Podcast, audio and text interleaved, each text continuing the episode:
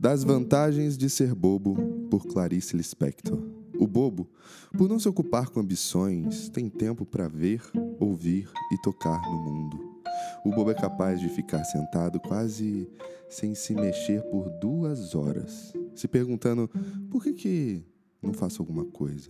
Daí ele responde: Estou fazendo, estou pensando. Ser bobo às vezes oferece um mundo de saídas, porque o esperto só se lembra de sair por meio da esperteza. E o bobo tem originalidade, espontaneamente lhe vem a ideia. O bobo tem a oportunidade de ver coisas que os espertos não veem.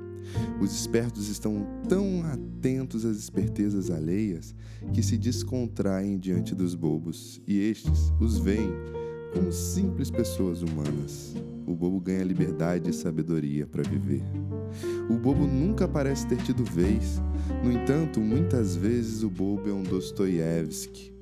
A desvantagem, obviamente. Uma boba, por exemplo, confiou na palavra de um desconhecido para comprar um ar refrigerado de segunda mão. Ele disse que o aparelho era novo, praticamente sem uso, porque se mudara para Gávea, onde é fresco. Vai a boba e compra o aparelho sem ver ele sequer.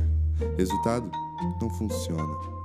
Mas, em contrapartida, a vantagem de ser bobo é ter boa fé, não desconfiar e, portanto, estar tranquilo, enquanto o esperto não dorme à noite com medo de ser ludibriado. O esperto vence com úlcera no estômago, o bobo nem nota que venceu. Aviso: não confundir bobos com burros. Desvantagem: pode receber uma punhalada de quem menos espera. É uma das tristezas que o bobo não prevê. César terminou dizendo a frase célebre: Até tu, Brutus. Bobo não reclama, em compensação, como exclama: Os bobos, com suas palhaçadas, devem estar todos no céu. Se Cristo tivesse sido esperto, não teria morrido na cruz.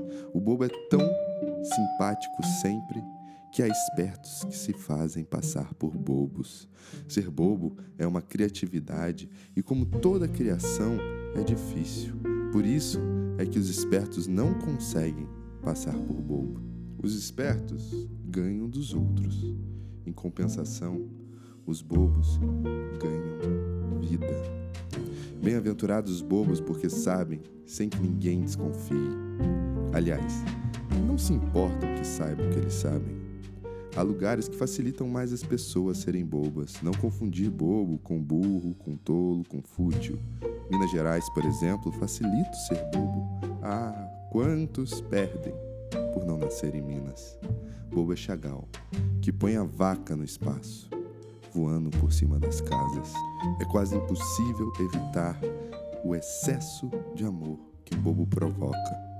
É que só o bobo é capaz de excesso de amor e só amor faz o bobo. Clarice Lispector.